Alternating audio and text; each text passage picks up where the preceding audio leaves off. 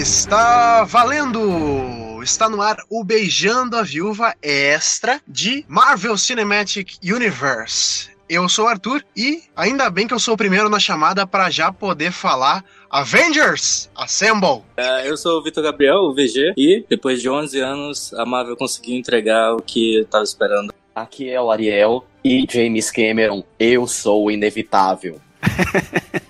Oi, eu sou a Natasha, não a Romanoff, apesar de gostaria, é, quando ela tava viva, claro.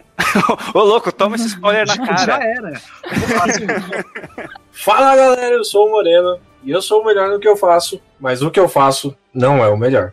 Eu sou Vitor Albano e eu poderia fazer isso o dia todo. É isso aí, galera. Hoje a gente vai comentar sobre esse encerramento dessa primeira fase, né? Desse primeiro ciclo do Marvel Cinematic Universe, que agora finalizou com Vingadores Ultimato, que saiu aí nos cinemas já na última semana de abril. Portanto, fique aí com a gente e vamos discutir sobre esse filme. Claro que os spoilers estão liberados aqui pra gente. A gente já tá lançando o programa um pouquinho depois para você poder ouvir com spoilers a gente comentando sobre o filme.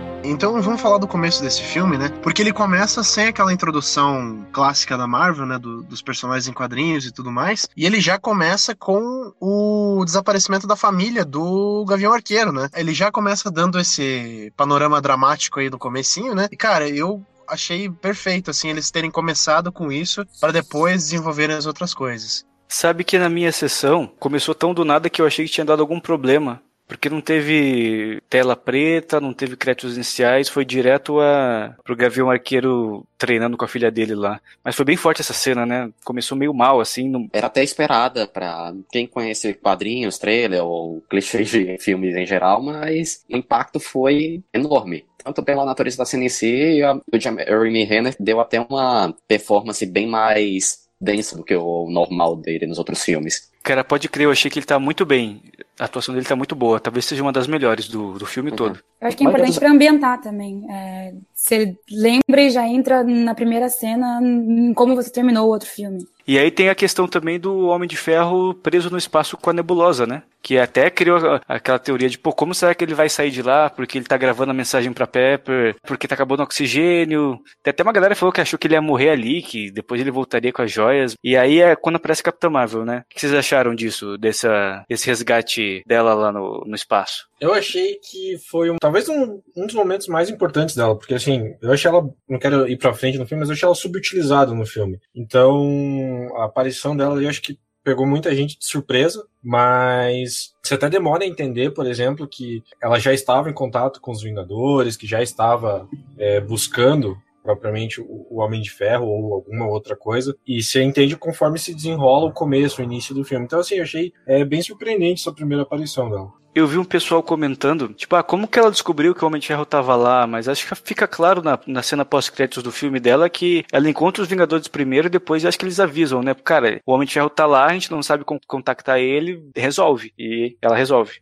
Eu gosto de como a solução é dada rápido, assim. Acho que a Marvel ela sabe aproveitar cena pós-crédito, trailer e todas as outras coisas para ambientar já, para mostrar o, o que está acontecendo, para já colocar a gente no, no, lugar deles, entender o drama que é o Homem de Ferro tá lá preso. Mas quando chega na hora do filme, a solução é dada, é rápido. A Capitã Marvel já entrou em contato com o pessoal, ela já chegou para salvar e vamos pro que interessa, que tem mais coisa para contar. Essa cena também é importante porque, apesar de não ser muito longa, ela estabelece duas coisas que eu acho que são a base desse primeiro ato. Primeiro, a gente já vê como a Nebula é uma personagem que mudou bastante dos outros filmes dos Guardiões das Galáxias para cá. É, vemos ela nessa cooperação estranha com o Tony Stark. E algumas pessoas criticaram essa cena porque achavam que o próprio Tony ia conseguir se resgatar com a própria ciência, com as próprias habilidades, mas ele é um homem que chegou no fundo do poço. Ele fez o máximo que podia e não foi o suficiente. Ele estava esperando a morte e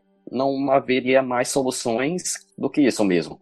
É, tanto que quando eles se reúnem de novo lá na sede dos Vingadores, depois do resgate, você vê que ele tá completamente destroçado emocionalmente. Mas enfim, você vê que a hora que eles fecham o plano de, cara, vamos lá atrás do Thanos, vamos matar ele e resolver esse problema, ele vai contra, né? Porque, tipo, ele tá esgotado, ele não tem de onde tirar força mais. Ele foi até o limite. Aí, é, a Capitã Marvel pega e, e, fala assim, ó, vamos atrás dele, se ele tá lá, vamos atrás dele, né? Porque da outra vez vocês não tinham eu. Isso eu achei muito legal porque já mostra, assim, que ela tem consciência do que ela pode fazer e outra coisa que a Natasha falou, né? A Marvel tinha que terminar o ciclo nesse filme para que ficasse alongando demais, né? Para desenvolver as tramas e os arcos e tudo mais, né? Já vão atrás do Thanos lá naquele planeta lá, que inclusive na minha na sessão de meia-noite que eu fui com o Moreno, tinha um cara atrás da gente comentando o filme inteiro. E aí na hora que o Thanos vira agricultor, o cara solta assim, ó, ah lá, hein? Pegou a graviola.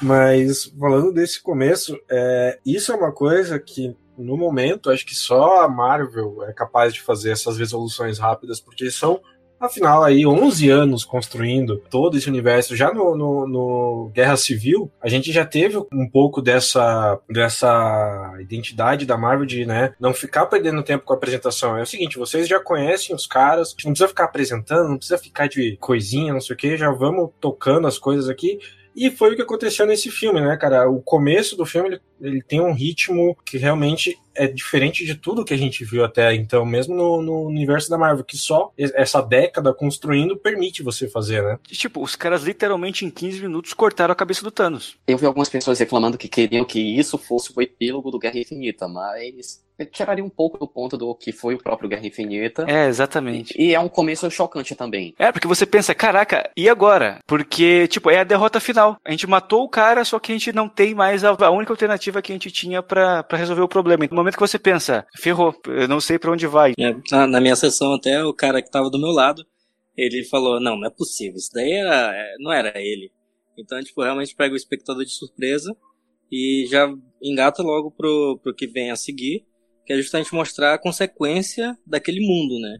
Que é algo que algumas pessoas é, reclamavam, que sentiu falta disso nos, nos, filmes da Marvel e a gente teve agora, né? Gostaria de falar mais uma adição ainda nessa cena que vai lá o Thor, ele corta a cabeça do Thanos e uma coisa que me irritou na minha sessão é que as, ele foi lá e disse: "É, eu fui para a cabeça". As pessoas riram na minha sessão, mas não, até mesmo a entrega do próprio Chris Hemsworth que também tá numa atuação melhor do que, do que nunca, tu percebe a devastação que tá na voz dele. Eu senti a mesma coisa, na verdade. Acho que em vários momentos que estavam tensos no filme ainda, que você tá com, com um peso, você tá vendo tudo que eles estão sofrendo ali, e tinha muita gente rindo, e tudo bem, faz parte do universo, faz parte as pessoas rirem é, do Thor nessa cena, enfim, mas tem um peso que ele tá falando, ele tá desolado pelo que ele não conseguiu fazer. Ele, ele sabe que, que ao cortar a cabeça dele ali não adianta nada, que ele tá fazendo só por, por obrigação. É que o Thor é o personagem que acho que mais se culpou disso ter acontecido, né? E eles é, exploram isso mais nesse filme, porque ele teve a oportunidade. Né, ele poderia ter parado Thanos. Como ele não parou, claro, é uma coisa muito maior, mas ele é o que mais se culpa porque ele teve a oportunidade nas mãos e não soube aproveitar, né? Você sente isso, você percebe isso nesse desenvolvimento do personagem, né, entre os dois filmes. É meio que uma antítese do Tony Stark, né? O Tony Stark ele fica destroçado porque ele percebeu que ele não tinha o que fazer. Ele é só um cara no final. Um cara com uma armadura. E o Thor não, né? O Thor ele teve o poder, ele teve a chance, só que ele, ele acabou falhando, né? Ele literalmente teve a faca e o queijo na mão, ou no caso, a rompe tormentas e o queijo na mão, e não conseguiu resolver. Avengers! Assemble. Mas pegando um gancho no que o VG falou, eu gostei muito de como eles mostraram as consequências, né, do mundo pós-Snap com o Homem-Formiga, né? Tem aquela cena talvez um pouco polêmica, né, dele saindo do reino quântico porque um rato pisa no botão, tem um pouco de semiótica aí, né? O rato ser a Disney, salvando os Vingadores, enfim. E aí ele saindo sem entender nada do que tá acontecendo, né? Porque para ele só passaram cinco horas. Tanto que ele sai chamando pelo, pelo Hank Pym, pela, pela Vespa e pela, pela Hope, né? E aí que começa a entender aos pouquinhos o que tá acontecendo. Ah, inclusive, a hora que ele vai lá no, no memorial, ele vê o nome dele, você consegue ver na cara do Paul Rudd a confusão mental na, na mente dele. E quando ele vai se encontrar com a própria filha, o personagem que já havia passado cinco anos na prisão, ele perdeu boa parte da infância da filha, perdeu mais outros cinco anos da filha, assim, por um acaso. E terceira vez que eu tô dizendo isso, Paul Rudd também se entregando nessa cena. É, até voltando um pouquinho antes da cena do Homem-Formiga, existe uma cena que eu acho que as pessoas vão esquecer muito fácil, que eu adorei, assim, é uma das minhas favoritas do filme, que é a cena onde o Capitão América tá num grupo de ajuda para pessoas que estão enlutadas por causa do desaparecimento, né? Cara, e, e tem um recurso muito legal que é o diretor do filme que tá falando ali, né? É um dos irmãos russos, agora não sei se é o Joe ou se é o Anthony. Ele que tá falando com o Capitão América e o Capitão América, que é o ser humano mais otimista possível, ele tá ajudando a galera, né? Então acho que é muito legal você ver que o papel do super-herói, naquele momento onde já aconteceu as coisas, é um papel de conforto, né? Um símbolo ali de esperança, né? Eu achei isso muito legal, cara. Ah, aquela cena, no caso, era o Joe Russo. E o que eu acho muito legal da, da fala dele em si, né? É como é que ele, que ele fala com uma coisa super banal, que era só um date, né? Era algo triste, sabe? Então, tipo, tipo algo super banal, mas que pros caras ainda não superaram, né? Cinco anos passaram e ainda tem um peso muito grande o que aconteceu. Acho muito legal também que na cena, o depoimento dele, ele fala da forma mais sutil possível que ele é gay. Então ele tá falando de um date com um, um outro homem, ele tá falando com tanta naturalidade que você, você nem sente, às vezes você nem lembra depois que ele falou que ele tinha um date com um homem. E acho que entra muito no, no papel que a Marvel tem como é, uma empresa que movimenta bilhões e é, leva cultura para vários lugares diferentes que Pra gente pode ser normal, a gente vê aquilo com naturalidade, mas existem nações em que isso ainda ainda incomoda. Então, tratar com o máximo de naturalidade possível é uma forma de, de trazer isso à tona, né? De levar isso para os assuntos das pessoas e naturalizar. Eu acho que uma boa sessão entre o Vingadores Guerra Infinita e o Vingadores Ultimato é aquela série da HBO Leftovers. Mais ou menos como que o mundo ficaria quando pessoas simplesmente somem, assim. Eu acho muito interessante ver por esse lado. Mas, quando Homem-Formiga volta, né, do mundo quântico, ele imediatamente vai conversar com os Vingadores, né, para tentar desenvolver ali o que, que seria uma possível volta no tempo, né, que o próprio Scott Lang fala, controlar o caos a seu próprio benefício, né. E eu acho legal que nesse momento, não exatamente um depois do outro, mas é mais ou menos nesse, nessa hora do filme que a gente é apresentado a, a, três personagens que a gente já conhece, mas que eles estão de uma forma completamente diferente do, do que a gente tinha visto da última vez, né? Começando pelo Hulk, que virou o Professor Hulk, né? Que agora o Hulk Sim. e o Bruce Banner não existem mais, só existe uma entidade que é os dois ao mesmo tempo. O Hulk virou o Eduardo Costa, né? Eduardo Costa Verde. Cara, obrigado. Eu tava tentando lembrar quem que ele tava aparecendo, não conseguia. Agora, agora tá claro. Ficou é, muito igual. Falando sobre o Professor Hulk, isso é uma coisa que eu fiquei chateado. Uh, não sei se haveria tempo no filme, não sei se o que, que, aconteceria, mas eles falaram lá que lá atrás que o Hulk não ia ter filme porque ele ia ter um arco que se desenvolveria em Thor Ragnarok, em Guerra Civil e em Ultimato, né? Seriam os três filmes que desenvolveriam o personagem. A gente vê isso, obviamente, mas no Guerra Civil a gente tem um, um momento onde acho que o Bruce tá tentando se transformar, ou alguma coisa assim, não lembro direito, mas ele fala assim: Hulk, a gente precisa conversar. Eu tava esperando ver essa resolução. Eu queria ver essa resolução, eu queria ver o, o, o, Bruce fazendo isso. A gente teve o resultado final, que é o Professor Hulk, mas a gente não teve esse meio de caminho. E para mim, isso deixou um pouquinho a desejar. Mas o que vocês acharam do personagem em si? Eu achei uh, mais uma vez subutilizado. Uh, o Hulk. O Hulk, desde o começo do Marvel, é, né? A gente sabe que ele tá no cinema, ele tá muito abaixo do que ele é nos quadrinhos e tal.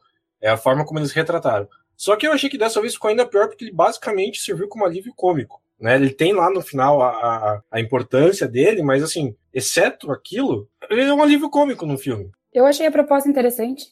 Até porque nos últimos dois filmes em que ele teve mais destaque, em um a gente viu só o Hulk, em outro a gente viu só o Bruce Banner. Então nesse a gente chegou a uma mistura dos dois que acabou casando muito bem. Acho que entrou bem nas cenas, entendo que, que foi mais com a, alívio cômico do que como outra coisa. Mas na hora em que ele teve que resolver, ele resolveu e foi graças a ser a junção dos dois. Desde o momento que ele apareceu, eu aceitei que não era aquele Hulk que eu tô acostumado a ver. E aí o filme fluiu bem para mim. A hora que ele tá lá no restaurante conversando com as crianças, se sentindo a maior celebridade, eu dei muita risada naquilo ali. Porque o Bruce Banner sempre foi um cara tímido, um professor lá de, de física quântica, sei lá agora o termo, mas aí de repente ele é alçado ao patamar de celebridade, né? E você vê que ele talvez seja o cara que mais está habituado a esse novo mundo, assim, porque fez bem para ele no final. Depois de tantos anos lutando contra o Hulk, que é quase uma segunda personalidade no corpo dele, ele tá em paz finalmente. Isso que eu achei bacana.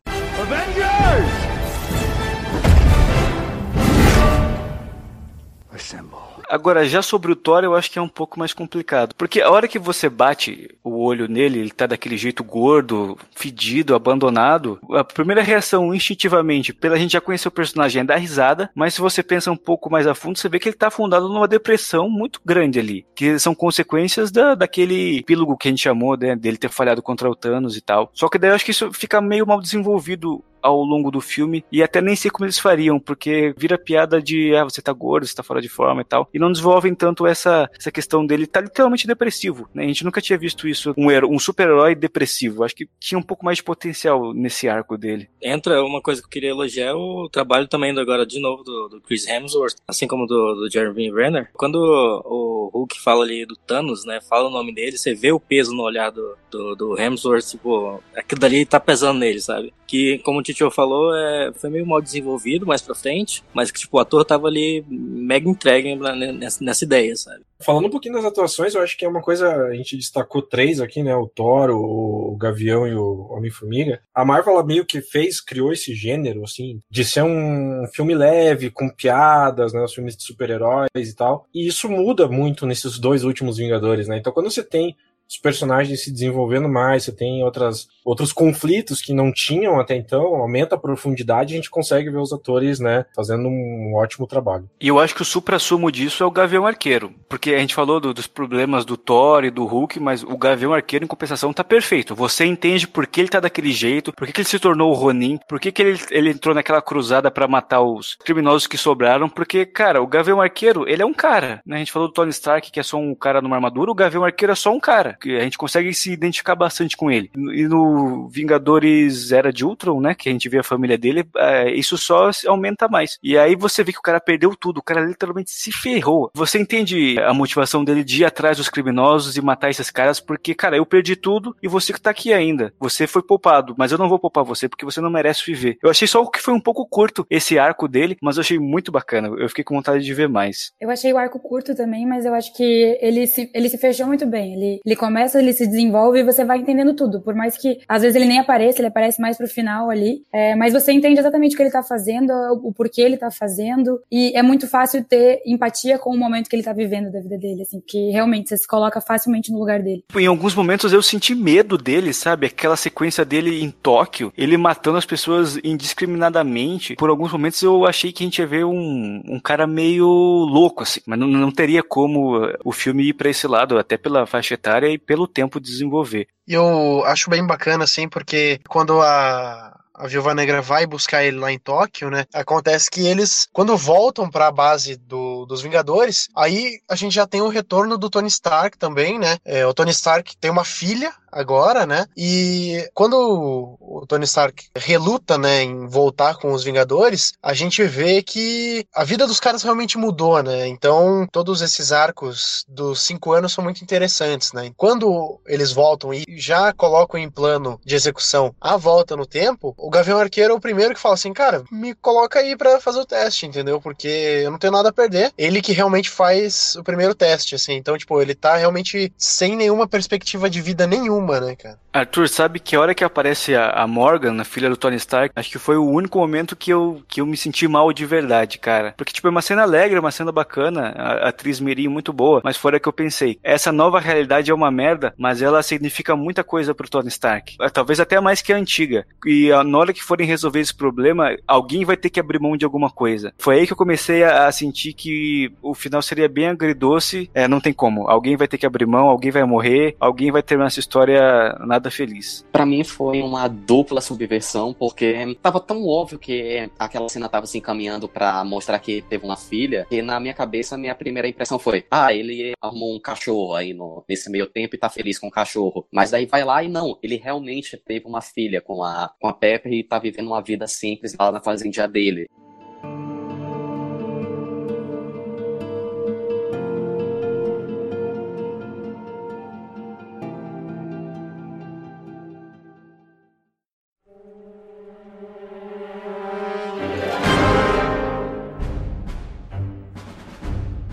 E aí todo mundo se reúne de novo e eles decidem, né? A única chance deles ganharem do Thanos é voltando no tempo e pegando as joias antes que o Thanos as pegue. Uma decisão de roteiro bem simples, mas quando você fala em viagem no tempo, não tem muito para onde você correr, né? É isso. E aí eu acho que chega no ponto que talvez seja o mais complicado para mim, pelo menos no filme, que é você desenvolver um conceito de viagem no tempo que até então é uma descoberta para eles, né? Não é algo que já existia no universo e fazer de maneira tão fácil e de maneira tão tão simples de se resolver, entendeu? Isso que eu fiquei um pouco chateado assim, porque eu achei que quando eles falam de tanto ciência e technobabble, né, aquelas coisas assim, só que aí, quando ele te joga nesse conceito de viagem no tempo, eu achei que eles iam ter uma preocupação um pouquinho melhor de deixar mais difícil, de não fazer com que você ficasse duvidando daqueles aspectos de paradoxos temporais e tudo mais, né? Que sempre foram coisas que a gente viu em todos os referenciais de cultura pop que a gente tinha sobre viagem no tempo, né? E eles até brincam com isso, né? Com os filmes, é, citando os filmes naquele universo que existem, né? Então, é, tem cenas deles referenciando outros filmes, justamente brincando justamente com isso. E algo menos que, particularmente, eu não, não tentei me prender muito justamente por isso, sabe? Tipo, cara, agora começa a homenagem ao, ao MCU e vamos lá, eu tô esperando isso, não vou me prender a, a furo de roteiro nem nada não, porque, tipo, é, queria mesmo só, só aproveitar a viagem, sabe? Eu acho que é, de novo, uma das coisas que talvez só a Marvel consiga fazer nesse momento, que é entregar de forma simples uma coisa tão complicada quanto viagem no tempo. Mas o fato deles brincarem com isso de outros universos, de outros filmes, já terem tentado dar essas explicações e serem explicações mirabolantes para viagem no tempo, mesmo que nenhuma das explicações tenha feito com que a gente chegasse na viagem no tempo, então são, são todas explicações que não existem, é, o fato deles simplificarem e dizerem é isso, é simples e é assim, eu acho que funciona e é,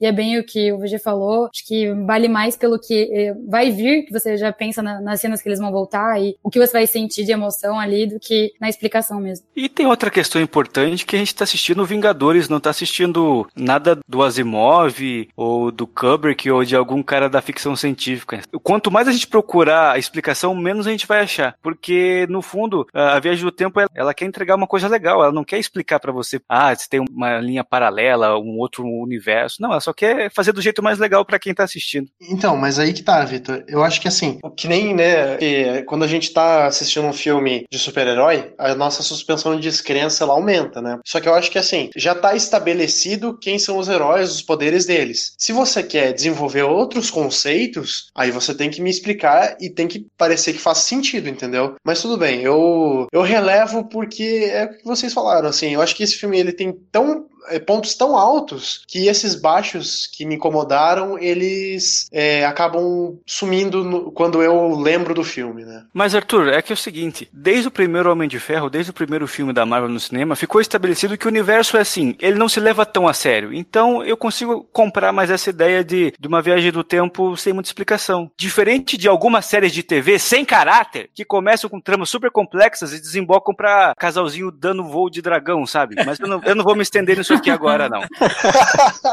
Avengers! Eu acho, tudo bem, a explicação ela foi rápida, mas ela é até satisfatória né? A gente já tinha visto uma demonstração do mundo quântico. Então, assim, para mim, por mais que possa ser impossível, etc., mas a justificativa, ela, ela, ela é ok. Ela é, usar o mundo quântico faz sentido. É, para mim, essa explicação não era um grande problema. Mas aí, acho que veio o grande ponto de ponto de virada e um dos grandes trunfos desse filme. Que quando eles voltam no tempo, eles não estão simplesmente voltando no tempo, eles estão voltando nos filmes. Então a gente revive todas aquelas situações que a gente já acompanhou nos últimos últimos 10 anos a gente vê de novo por um outro ponto de vista, né, por um outro ângulo. E é meio que a gente tá voltando no tempo também, né? Quando a gente tá vendo a Batalha de Nova York de novo, né, a gente lembra onde a gente estava em 2012, quando a gente assistiu é. o primeiro Vingadores, como foi aquela sensação toda. Então, acho que como o VG falou, é uma, é uma grande homenagem a esses 11 anos, 12 anos de Marvel nos cinemas, né? E é, e é nesse momento que a gente percebe que nós, como público, nós fizemos parte disso também. Uhum.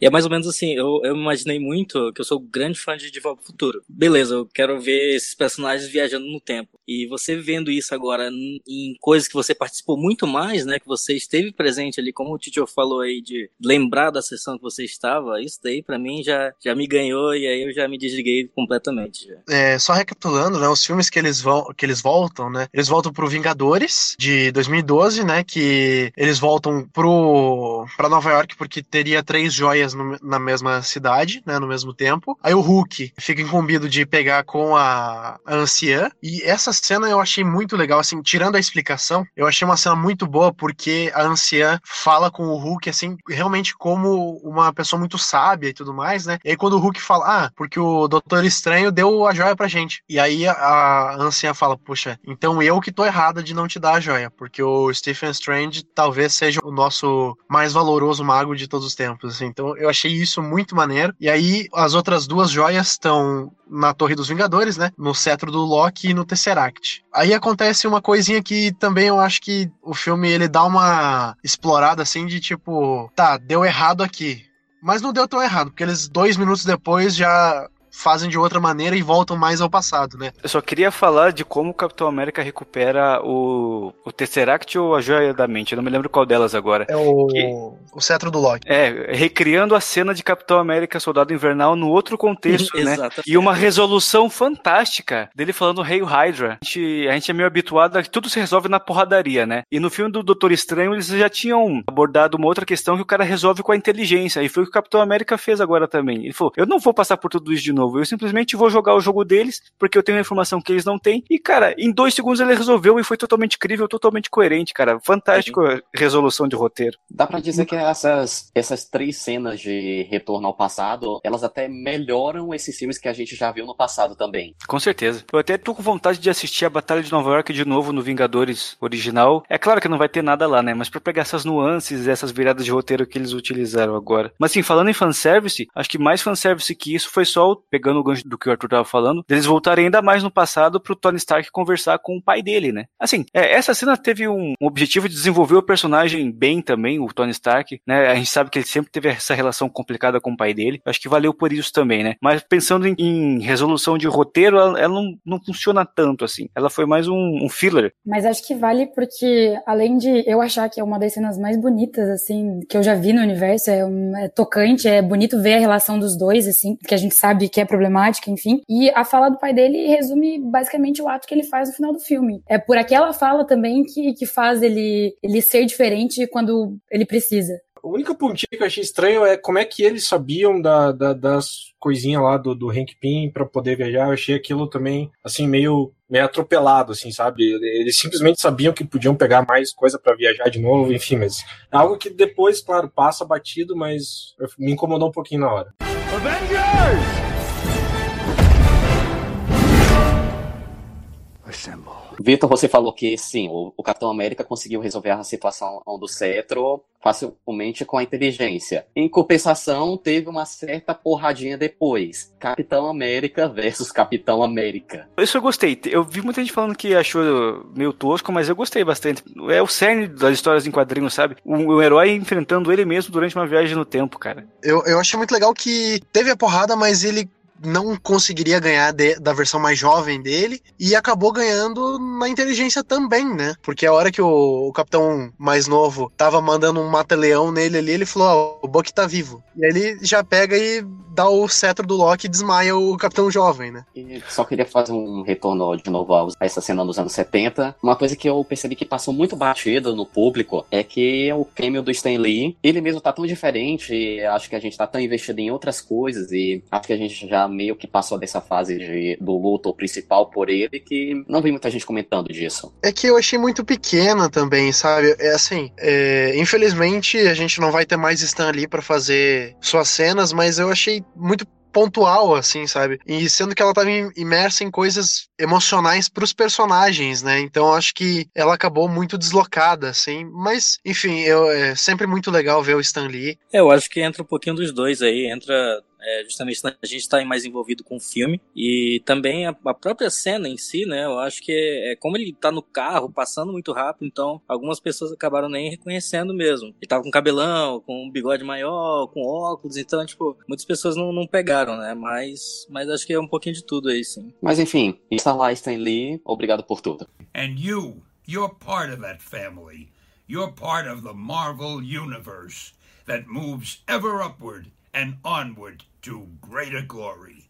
In other words, Excelsior! Mas ó, vamos seguir aqui falando das outras joias, senão a gente vai ficar para sempre falando da Batalha de Nova York. Tem muita coisa para falar mesmo, mas a gente tem que seguir, né? O Thor e o Rocket Raccoon vão para Asgard em 2013, durante o Thor, o Mundo Sombrio, que eu até achei legal, porque é um, é um dos filmes mais fraquinhos, talvez, de todo, todo o universo Marvel, mas ele tem os seus pontos é, legais também, tem os seus respiros, né? Mas basicamente esse arco é só pro Thor voltar, conversar com a mãe dele e meio que se recuperar da, da depressão que ele tava vivendo e para recuperar o Mijônio também né? O martelo dele. Eu acho que até que também entra a questão da, da cena do Tony Stark com o pai dele, né? Então, tipo, tem mais esse sentido para meio que dar um adeus pro personagem, meio que fechar algumas pontos que eles tinham, né? Que não puderam desenvolver em outros filmes e estão fazendo isso agora, né? É, é, meio que uma benção que os dois receberam, né? Porque quem, quem que não gostaria de voltar no tempo e ter uma nova conversa com alguém no passado para resolver alguma coisa que ficou em aberto ou que não deu tempo de falar? Acho que todo mundo aqui tem um momento assim, né? E o Thor e o Tony Stark, que talvez eram os caras que mais precisavam disso, eles conseguiram, né? No final final voltar e da forma deles consertar essas nuances, esses problemas. E também aparece a Natalie Portman, né? Que eu, coisa que eu não esperava ver nesse filme. O que enriquece ainda mais o, o elenco do filme quando você vê lá nos créditos finais. Tem a Natalie Portman, sendo que ela aparece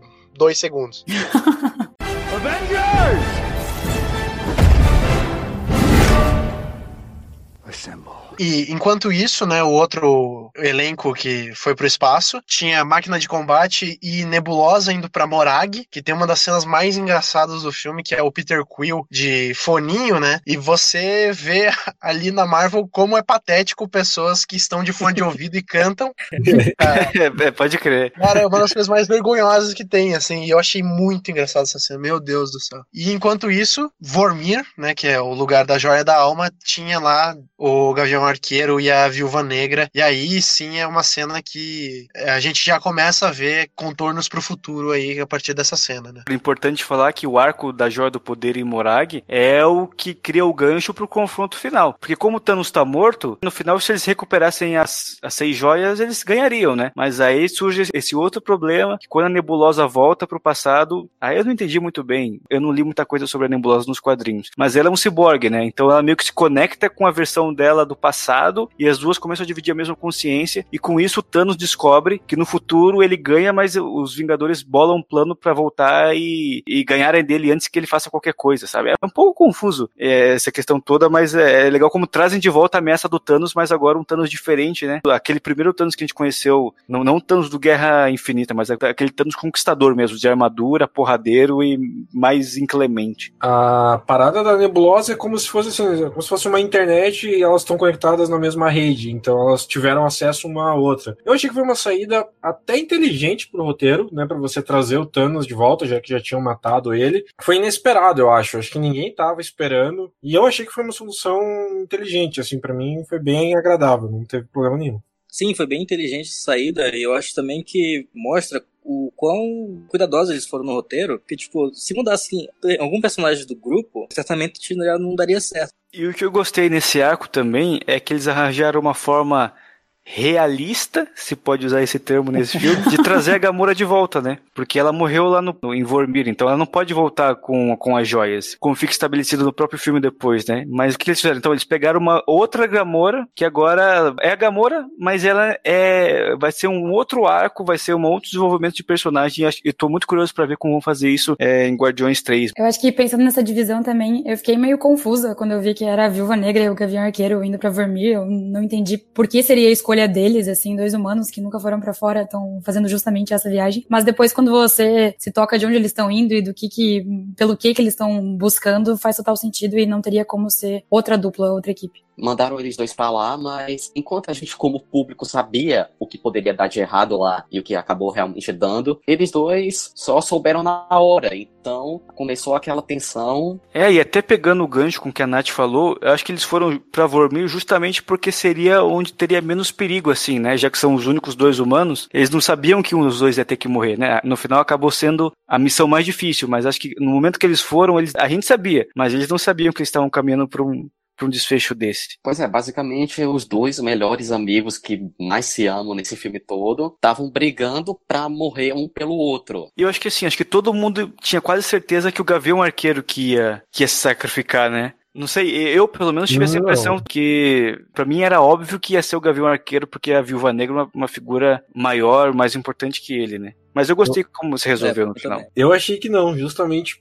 pelo fato do Gavião Arqueiro ter uma família. Ele tinha família, mas ele não se sentia mais merecedor por tudo aquilo que acabou passando no meu tempo. Ele não se reconhecia mais como aquele homem. E a Viúva Negra queria devolver esse sentimento a ele. Eu acho que é legal também traçar o paralelo com a, com a outra cena que aconteceu, né? Porque e a Gamora foi um outro conceito totalmente diferente de sacrifício. Ali os dois estavam realmente brigando um pelo outro, né? Mas, enfim, né? O, a Viúva Negra se sacrifica, né? E até aparece ela lá embaixo com sangue, assim, do lado. Eu achei até uma imagem pesada para relação de filmes da Marvel, né, e tudo mais. Mas quando o Gavião consegue a joia da alma e se transporta, né, a gente aí vê a junção de todas as joias e a construção de uma nova manopla daí pelo Tony Stark, né? Ele consegue desenvolver uma nova manopla e daí a gente vê os Vingadores tentando decidir qual que é o, o Vingador que teria que colocar a manopla e o Thor se compromete, né? Só que o Thor tava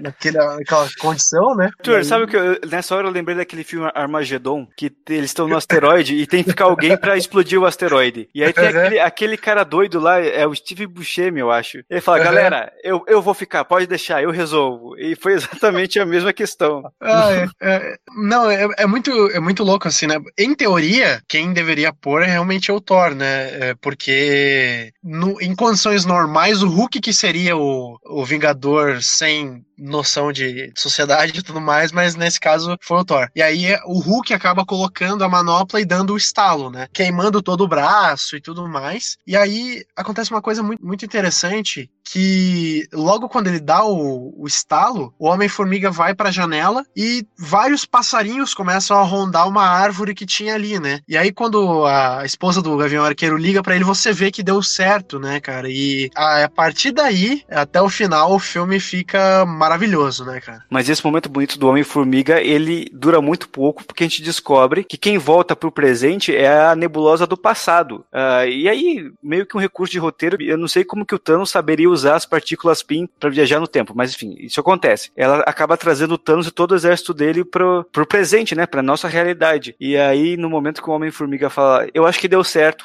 no mesmo segundo estoura o míssil na cara dele, eu vou falar que nessa hora eu achei que o Homem-Formiga tinha rodado, cara. Eu também achei. Eu, eu fiquei triste, segurei a mão do Moreno, falei, caraca, eu não acredito. Olha, em certa seriado popular aí, na- em sua terceira ou quarta temporada, teria todo mundo rodado. Só dizendo. Mas aí o, o campo de batalha tá construído pra grande batalha final, né? Porque quando dá o estalo e todo mundo volta, você imagina que os heróis vão voltar, mas eles não voltam de cara, né? E você fica esperando o momento. Você vê o Thanos ali, ele, ele com o exército dele, mas cadê os caras, né? Cadê o Pantera Negra? Cadê o Homem-Aranha? Cadê essa turma toda? Você fica naquela expectativa, naquela ansiedade, tipo, será que deu certo mesmo? Por que, que eles não estão aparecendo? Onde eles estão? E aí vira até uma batalha meio pessoal ali, né? Que aí junta o Capitão América, o Thor e o Homem de Ferro. Que também viu até na internet depois uma imagem comparando essa cena deles três reunidos com o primeiro encontro entre os três, né? Que teve a, a porrada entre os três. Agora, uma leitura que eu fiz dessa cena do Thanos, pra mostrar a diferença do Thanos no Guerra Infinita contra esse daqui. No Guerra Infinita, ele leva toda essa questão das joias como uma jornada espiritual em rumo desse objetivo dele para salvar o mundo, salvar o universo, destruindo metade dele. Só que daí isso faz um callback lá pro começo do filme, que ele fala que ele conseguiu destruir metade do universo e ele destrói as próprias joias para ele não se sentir tentado pelo próprio poder deles. Só que aqui ele descobre que usar as joias não ajudou nada, o universo não melhorou nada, então ele decide, ok, Então esquece essa minha jornada nobre. Eu vou destruir todo o universo, fazer um outro totalmente novo e eu vou governar ele. Não, não tem mais aquela certa nobreza que ele possuía antes. O Ariel, isso fica claro até no figurino dele. Porque no Guerra Infinita, no momento que ele pega a segunda joia, ele se sente tão poderoso que ele larga a armadura dele. Ele tira o capacete, tira o peitoral, tira aquelas ombreiras. Porque ele sabe que agora a luta dele é totalmente é, intelectual, não é mais a porradaria por isso. E no Vingadores Ultimato ele tá com a armadura completa, tá com a espada dele lá, que parece um cutelo e tal, que é justamente para demonstrar essa virada de personalidade dele, né? Eu achei bem construído isso quando tem a explosão, né, a manopla acaba ficando com o Gavião Arqueiro, que é justamente o mais humano de todos os Vingadores, né, cara? E ele consegue fugir e tudo mais. E aí sim a trindade da Marvel. Quem diria que eu iria me emocionar mais com Capitão América, Thor e Homem de Ferro do que me emocionei com Batman, Superman e Mulher Maravilha? Cara, isso é inacreditável. Inacreditável. Já tem uma geração nova aí que, para eles, o padrão é o Vingadores. Liga da Justiça é qualquer coisa para eles. Cara, isso é tão surreal para mim porque é incrível como a DC fez tudo errado, né? Porque imagina uma cena como essa, mas com Super-Homem, Mulher Maravilha e Batman, porque eram grandes heróis, estavam no primeiro escalão. Thor, Homem de Ferro, era terceiro escalão, cara. Capitão América era segundo escalão. E incrível como a Marvel em 10 anos mudou isso de uma forma quase permanente, né? Avengers! E aí a gente vê uma briga de Thor, Capitão América e Homem de Ferro contra o Thanos, e contra o Thanos sem nenhuma joia, né? E ele dá um pau nos três, né? Basicamente. Essa cena eu, eu revi pelo menos uma vez por dia, assim, desde que eu assisti, que é a cena onde o, o Thor tá tomando um pau, e aí você vê, né, o martelo subindo, assim, eu falei, ah, o, o Thor tá conseguindo manejar o Mjolnir, né? E aí você vê o Mjolnir atacando o Thanos, e você fala, não, tudo bem, é do Thor, né? Ele que usou para se salvar. Agora, quando o martelo volta volta na mão do Capitão América, bicho. Cara, a sessão que eu tava virou gol do time, bicho. É, não. Foi abaixo. Gol, cara. Final de Copa. Eu só queria dizer que, como vocês devem ter percebido na abertura, eu sou muito fã do Capitão América. Desde muito pequeno. Os brinquedos que eu tinha eram do Capitão América. A revista que eu lia, a única que eu li era do Capitão América. E, cara, vou falar pra vocês, só essa cena já me valeu os 11 anos de filmes. Sim, eu fiquei total. a minha vida inteira, literalmente, esperando para ver uma cena nesse nível. Tipo, eu não sou esse cara que fica gritando no cinema, e não tenho nada contra também. Cada um curte filme do jeito que achar melhor. Mas me senti muito bem nesse momento. Como, igual o Arthur, eu tô revendo várias vezes no YouTube, naquela é, qualidade é. ruim ali. Não, e é legal que o, você vê como o, o, Capitão América já conhece o Thor tanto que ele faz os mesmos movimentos, ele consegue summonar o, o relâmpago, ele, ele, uhum. ele faz tudo que o Thor faria. Essa cena também prova que a Marvel sabe muito bem o que faz, porque na Era de Ultron tinha no trailer aquele cheese que ele mexeu o martelo um pouco, mas ele não conseguia levantar. E ficou todo mundo esperando que ele levantasse no final desse mesmo filme, da Era de Ultron. E não levanta. Muita gente ficou decepcionada na época. Mas agora, nessa data, nesse momento e tudo mais, toda essa construção feita,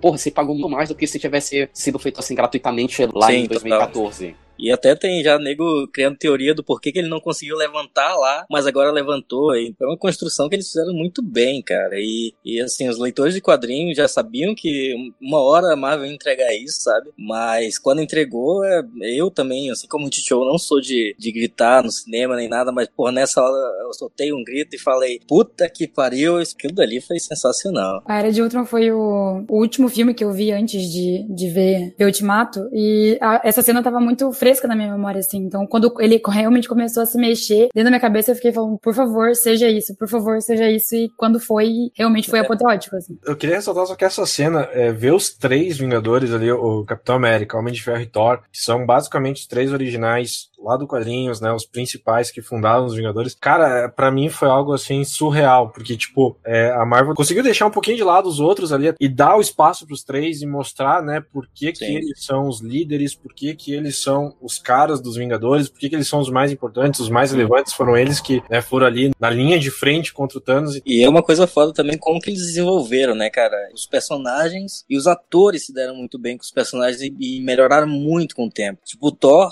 meu Deus, né, cara? No início era qualquer nota, né? E aí chega agora um personagem querido por muitos. O Chris Evans, que era um ator que assim que foi anunciado, eu lembro que, que na internet foi uma loucura, assim, tipo, pô, o Tocha Humana, o cara que, que é, tá fazendo um monte de comédia adolescente, esse cara vai ser o Capitão América, sabe? Quando na época ainda é, falavam de Brad Pitt ou atores assim mais, que você olhava e já pensava em um cara mais, ah, como é que eu posso dizer? Renomado? Mais, é renomado, mas passasse uma imposição, sabe? E aí, pô, o Chris Evans e tal, tipo, hoje em dia você vê, caralho, esse é o Capitão América, sabe? Sem falar no Robert Downey Jr., que é, se não fosse por ele, pelo nome dele, pelo ator que ele é, a gente não teria o MCU agora, né? Eu acho que desses três a gente pode fazer duas análises diferentes. Porque o Capitão América e o Homem de Ferro, desde o começo, eles são estabelecidos muito bem. Né? É claro, tem todo o desenvolvimento depois, mas o personagem, desde o começo, você compra a ideia de quem é o Capitão América e de quem é o, Homem de Ferro. A grande virada são dos atores, como o VG pontuou muito bem. O Chris Evans lá atrás, um pouco desvalorizado, ninguém dava muita fé. O Robert Downey Jr. nem se fala. O cara tava com a vida destruída, tava afundado nas drogas, afundado na bebida, afundado numa depressão. E o Thor, por outro lado, é a virada do personagem, né? Porque a Marvel demorou a acertar o tom dele. E depois de Thor Ragnarok, a gente finalmente vê o Thor que talvez a gente sempre quis ver, né? Ele fica mais cômico, mais piadista, mas por outro lado, fica muito mais poderoso, muito mais consciente dos poderes dele, do que ele pode fazer. E aí finalmente ele se acha como o grande personagem que ele é, né? Então é só curioso a gente fazer essas duas análises diferentes, mas que os cernes delas são a mesma coisa. É, e foram os três primeiros filmes solo, né? Eu não considero muito aquele Hulk porque não era nem o Mark Ruffalo e tudo mais, né? Mas foram os três primeiros filmes que a Marvel apostou num, numa ideia de universo compartilhado. Tem toda a carga de, de que vocês falaram, né? O, o, Thor do primeiro filme e do segundo não tem nada a ver com o Thor a partir do Thor Ragnarok. Chris Hemsworth não era ninguém na época e hoje em dia você já vê que ele tem muito mais uma curva de humor, né? Diferente do primeiro Thor, onde queriam fazer algo shakespeariano, uma parada assim, né? Então é muito legal você ver como que os atores em suas carreiras evoluíram de uma maneira e os personagens acompanharam os atores, né? Tanto que aquela cena do final dos atores assinando no crédito, eu achei muito foda, cara. Eu, eu lembrei muito do, dos jogadores que faziam os golaços e assinavam na TV, lembra? Mas você vê isso no cinema, você vê que o ator é realmente parte do personagem, eu achei muito legal, cara, muito legal mesmo. E, cara, é uma coisa tão simples que eles fizeram, mas que é muito foda, né? Que também quem acompanha os bastidores sabe que os atores fizeram uma tatuagem que relembrava cada coisinha, cada símbolo do seu personagem. E isso daí foi uma puta de uma homenagem para os atores, né? Isso daí eu acho muito foda também.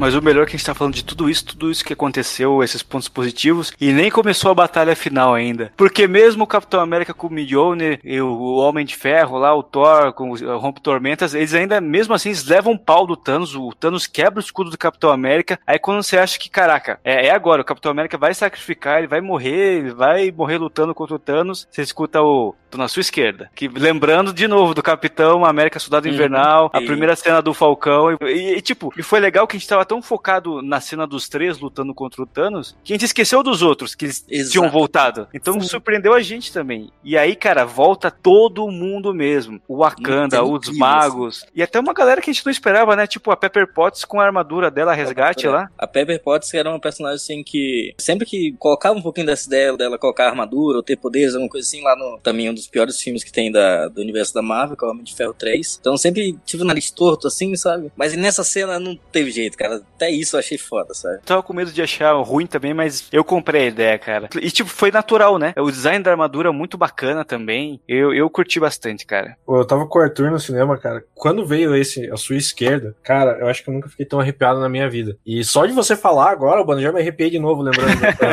Sério, é, é, é, exatamente. É algo surreal, assim. E foi, eu falei pro Arthur na, na hora, eu falei, cara, quando começou a chegar todo mundo, eu falei, gente, é, agora eu tô vendo quadrinhos na tela ela de verdade, assim, mais do que nunca, sabe? Tipo, porque é uma cena que você vê muito no quadrinho. E a gente nunca Sim, viu nos filmes uma, uma baita guerra, assim, sabe? É. Então quando eu via os dois lados, eu falei, nossa, é agora, sabe? Tem muita comparação dessa cena com o Senhor dos Anéis. Agora imagina se um Senhor dos Anéis onde estamos investidos emocionalmente com mais personagens, meu, é. nesse lado. Como o Moreno próprio falou aí, é, é, isso daí é muito quadrinho, cara. Esse é o filme na, da Marvel, assim, que foi mais que você conseguiu ver um quadrinho é, na tela, sabe? Vários momentos que você via, assim, é, aquelas páginas duplas com vários personagens, que inclusive era um, um dos motivos que, que me fez gostar um pouquinho menos do Guerra Civil do que eu esperava, né? Que é justamente a falta de personagem e tal, mas você entende pela construção do universo, mas agora foi entregue, sabe? E aquilo dali, quando a câmera vai rodando e aí vão chegando os personagens, porra, aquilo dali é sensacional. Tem uma cena nesse, nessa reunião, né? Que chega o Wong e ele tá com aquele escudinho ali, né? Aí o, o Doutor Estranho fala assim: É, mas é só isso? Aí o Wong, você queria mais? Cara, surge o, o Homem-Formiga gigante. o Hulk na mão. Puta Nossa. que pariu, cara. Eu, eu bati no Moreno, tava do meu lado. Caralho. Aquilo dali pareceu a pintura do Alex Ross, sabe? Cara, foi muito é bonito mesmo. Cara, não, com o Hulk na mão, velho. Ele solta o Hulk. Puta que o pariu, cara. Não, e, e, é legal que quando reúne todo mundo, corta pro Thanos e você vê a cara dele, não é uma cara de medo, uma cara de frustração. Que ele pensa, ai, lá vamos nós. Porra, a galera não existe, né? e no meio disso tudo, o Capitão América com o escudo quebrado, mas ele continua segurando o escudo. Sim, ele dá uma, ele dá uma puxada assim, né, no, no, no couro que segura e aí ele fala a frase que é Aquela. A, a, e, a e ele não grita, cara. Cara, ele não grita, ele, ele grita Vingadores! Aí ele olha pra câmera e fala, avante. Puta! É foda. Ele tá falando pra você essa cena. É você, ele tá chamando você pra luta. Por isso que ele fala baixinho. Eu vou falar uma coisa, nessa hora eu só senti falta do Wakanda Forever. Que eles fizeram lá o grito de guerra, eu achei que ia ter também. também só faltou mesmo. isso isso. Verdade. Eles vão dizer que talvez é porque não tinha Wakanda necessariamente lá. Era uma coisa maior ainda do que, do que aquele país só. E aí, né, o que acontece? A, a feiticeira Escarlate tem um embate com o Thanos ali, né? E isso vira, vira uma das críticas que eu tenho a esse filme, porque o Thanos, no primeiro filme, né, no Guerra Infinita, eu tinha medo do Thanos em todos os momentos. Assim, eu falei, cara, esse cara ele pode destruir qualquer um a qualquer momento, né? E nesse filme é um Thanos completamente diferente e que eu não senti o peso dele em nenhum momento, assim, sabe? A única hora que eu realmente, assim, falei, bom, agora eu acho que tem alguma coisa é a hora que ele coloca a manopla, né? Mas em todos os outros momentos, ele corta um dobrado, apanha bem mais do que o outro filme, né? Porque o outro filme inteiro, todos os heróis juntos para tirar uma gota de sangue dele naquela cena do Homem de Ferro, né? Então, é, eu achei que ficou muito desbalanceado, assim, é em relação ao que era o Thanos no outro filme e nesse, né? Mas, Arthur, é porque o Thanos, com 15 minutos de filme, ele tem duas joias do infinito em Guerra Infinita infinita. E aí o Ebony Maw lá, ele fala, você já é o ser mais poderoso da história do universo. E aqui é o Thanos normal. No Guerra Infinita é o Thanos Deus, e aqui é o Thanos normal, que ainda é muito poderoso, mas ele é acessível na porradaria, vamos dizer assim. É, eu acho que você meio que se respondeu, Arthur. Para mim, o, o, fato dele não estar tá com, as,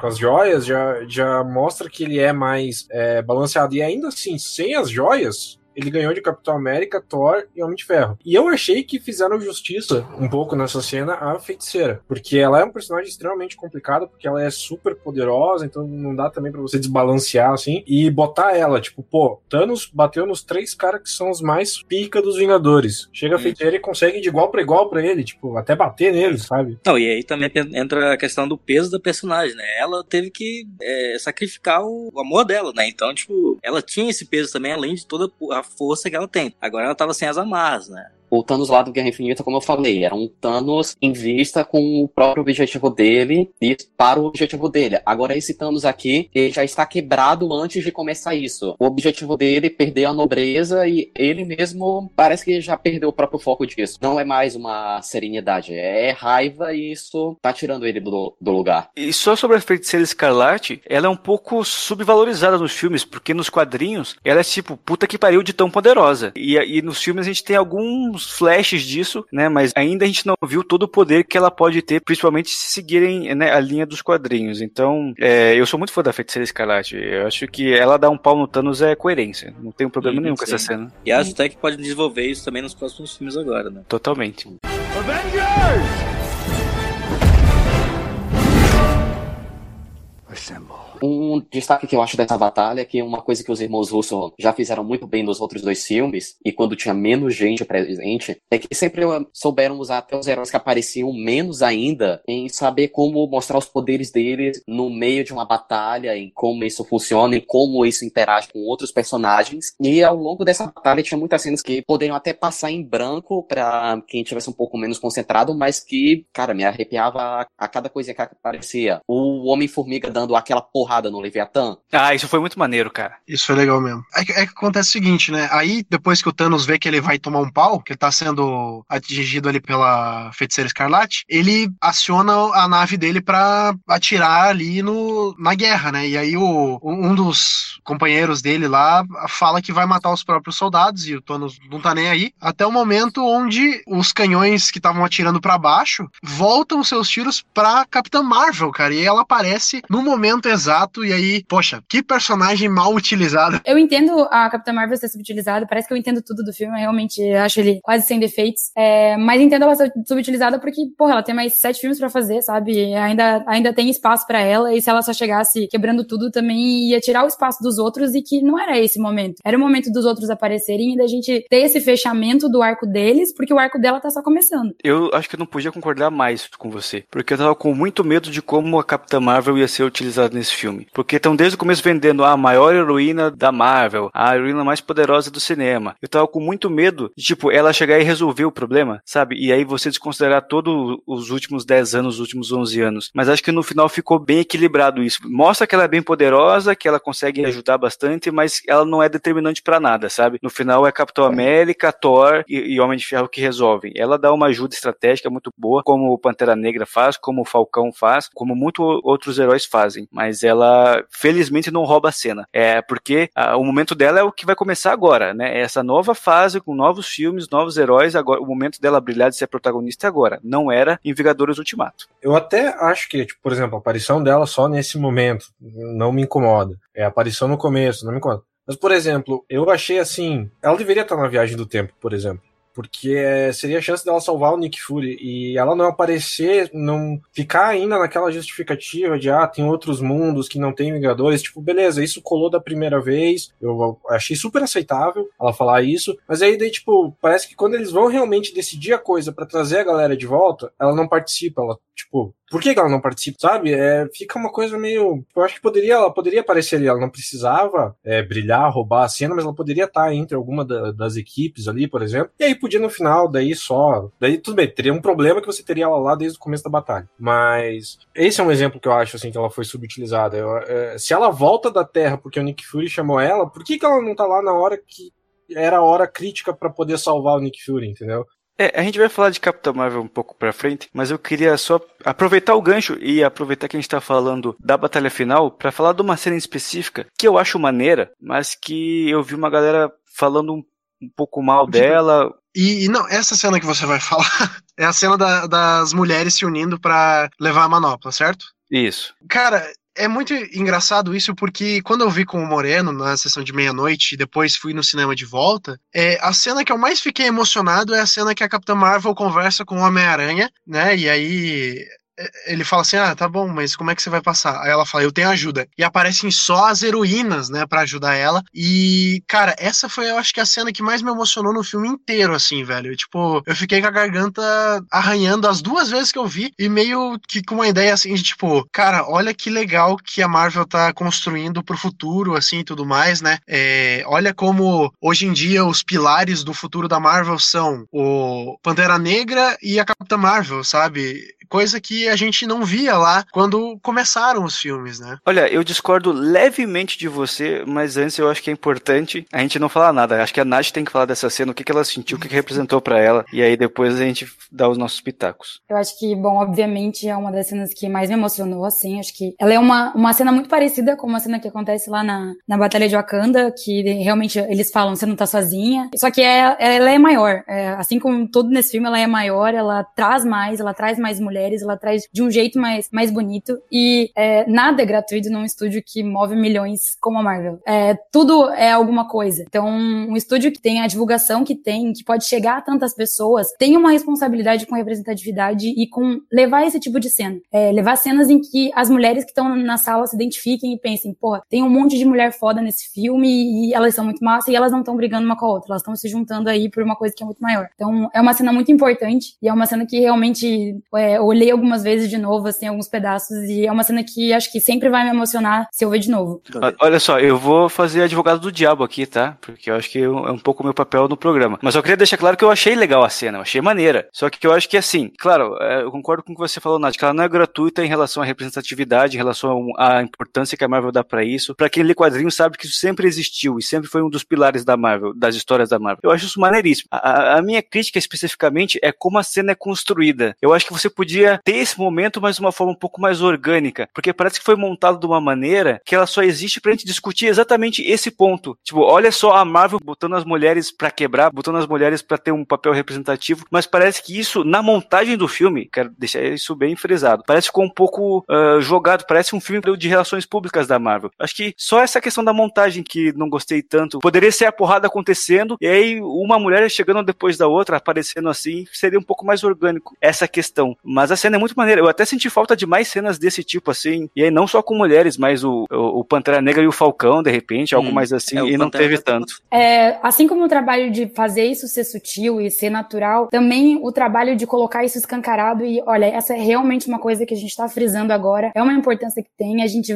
vai colocar mulher importante, vai colocar mulher poderosa e aceitem. A gente tem essas personagens e a gente vai usar elas. Então, acho que até o fato de não ser sutil, de talvez não ter sido tão hum. natural e orgânico, de realmente forçar aquilo, colocar tudo junto e dizer é isso que a gente tem e a gente vai usar isso. Uhum. E eu acho que entra também um pouquinho disso daí. Por exemplo, a gente acabou de falar lá no início sobre a, a sutileza que foi a cena do Joe Russo lá com o date dele, que seria um homem também, né? Aqui um bem mais escancarado, né? Como o Tito falou, é meio que quase uma relações públicas da Marvel, né? Eu acho que até mesmo assim é uma forma da própria Marvel reparar nisso, né? Reparar algo que nesses anos ela não teve muito espaço. A gente teve o filme do Capitão Marvel só ano passado, ou foi esse ano, mais. A memória tá uma bosta. Mas enfim. Esse ano. É, então, tipo, é, pois é, então, tipo, só esse ano, entendeu? 11 anos depois que a Marvel, como o Tito falou, que sempre teve heroínas muito fortes, sabe? Muito presentes, só teve um filme solo agora, sabe? É depois, justamente, que a Mulher Maravilha fez sucesso. Sendo que eles tinham lá uma atriz muito grande, que era Scarlett Johansson, e uma personagem muito forte também, sabe? Num gênero de filme que daria super de fazer um filme solo lá na primeira fase, que seria da, da Viva Negra, né? Então acho que entra um pouco de um pouco dos dois aí, meio que tentar reparar esse, esse, essa lacuna que ficou ali, menos que eu acho, desde da, da, da Marvel no cinema, né?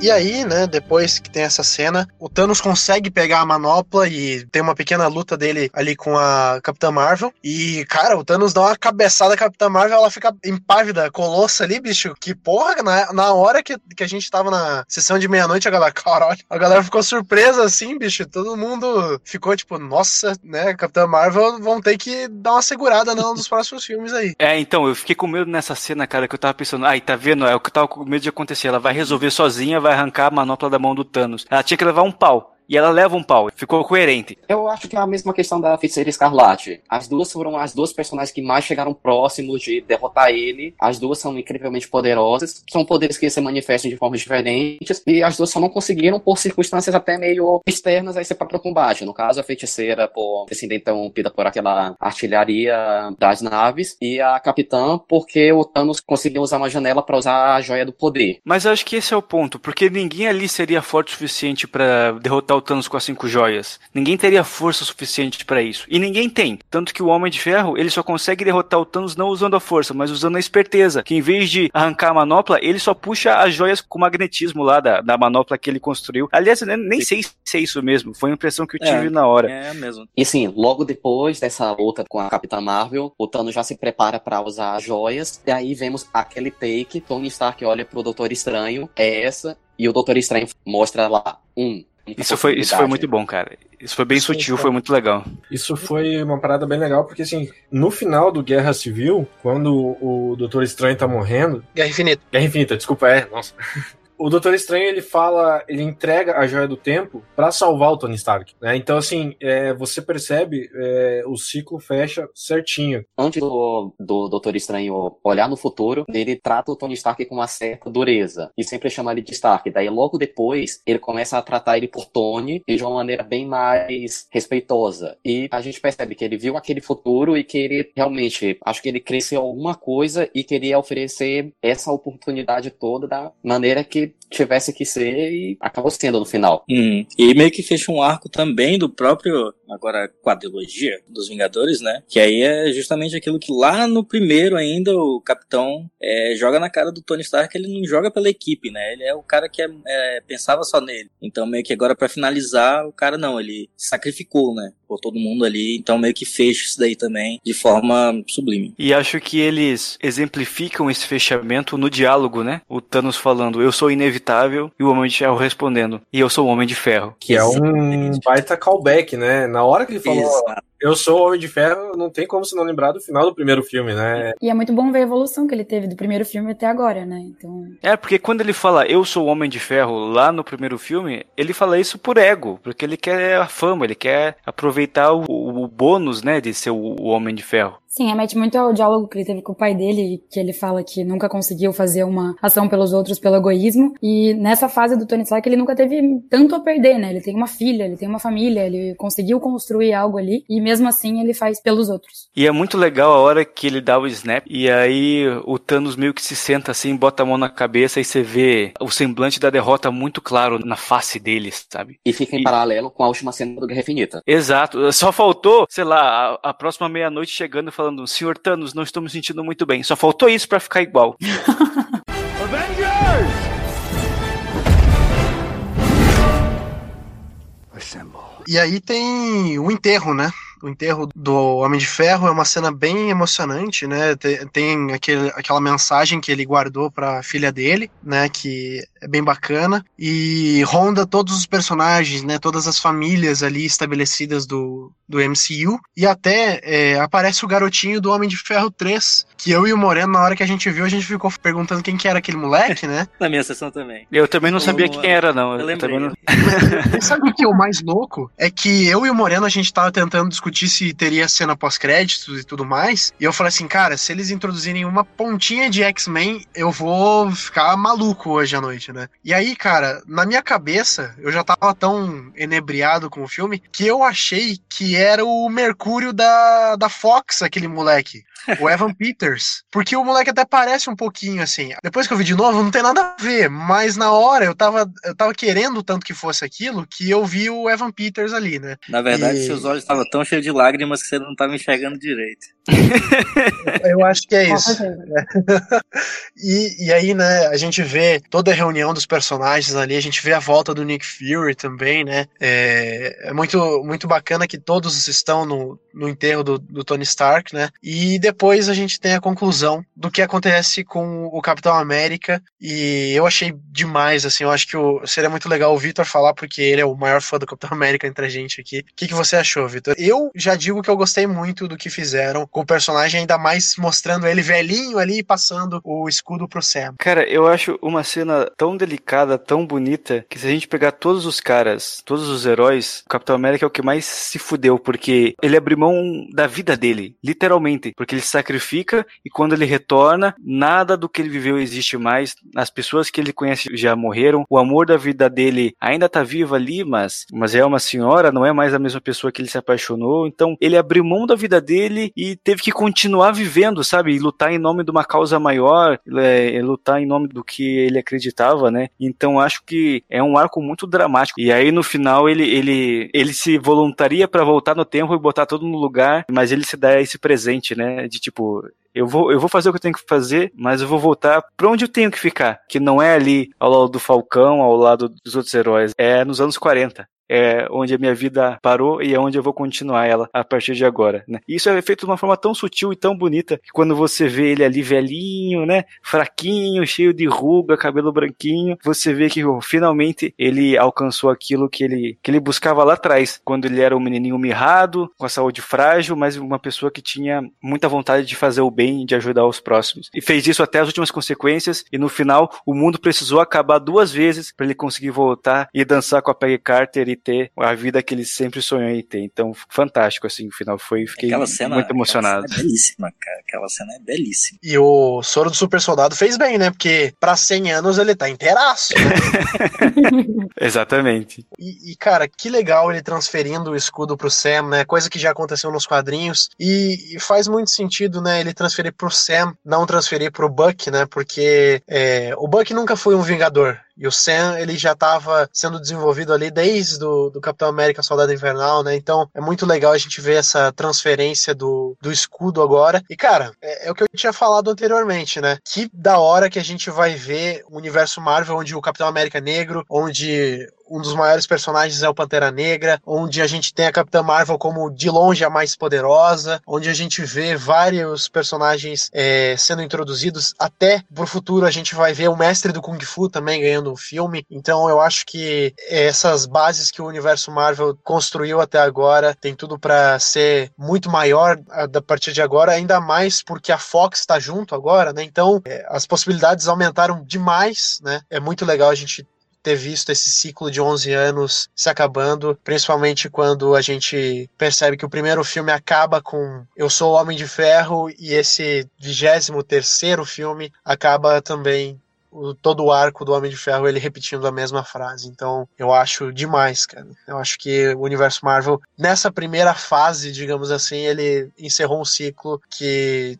vai ficar marcado para a história do cinema eu acho que foi muito legal a gente ter testemunhado isso no, nos cinemas, a gente falar para os nossos filhos, né? Nossa, fui ver Vingadores no cinema, acho, acho que vai ser muito legal. Vai ser a mesma coisa que quem viu Star Wars ou Indiana Jones no cinema pode dizer isso hoje. Que época para ser nerd, diria um, um grande amigo meu.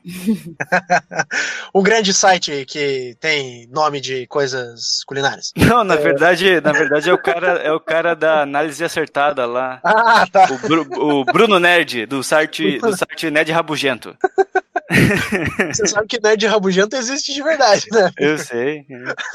Em compensação, o homem que não se impressiona com nada ainda não está impressionado. Ainda não está impressionado, é verdade. É, eu acho que para finalizar, eu acho que a gente vai ainda falar do MCU de uma maneira geral quando estrear o Homem-Aranha. Então já fica o convite aí pro Ariel, pra Natasha e pro Moreno. E também voltem aqui pra gente comentar no final. Eu quero saber de vocês o que, que vocês esperam pro futuro do universo Marvel, quais são os seus filmes favoritos, né, do universo Marvel. Eu só queria falar que eu ia falar mal da Capitã Marvel, mas não vai dar tempo. Fica pra próxima.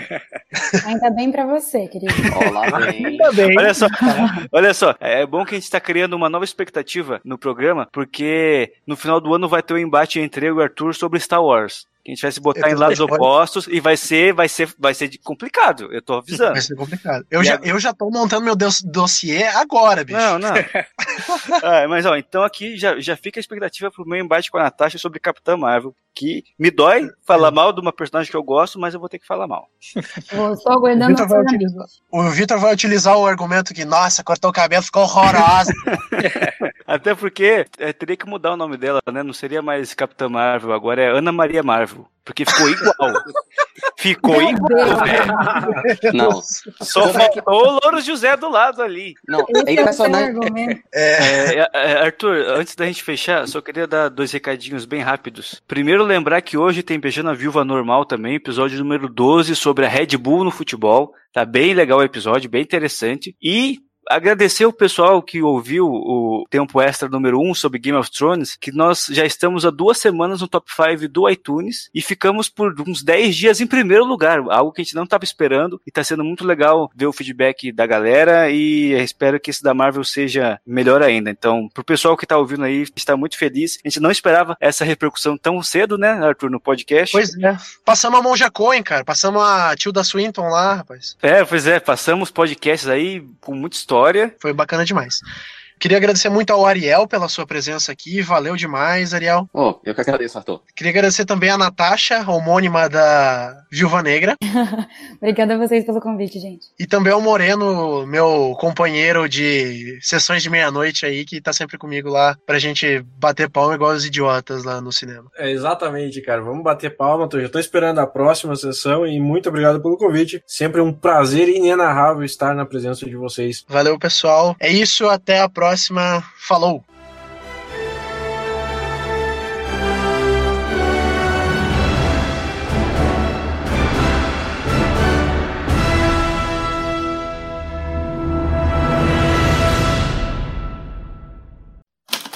Este podcast foi editado por Icarus Produtora, soluções em audiovisual.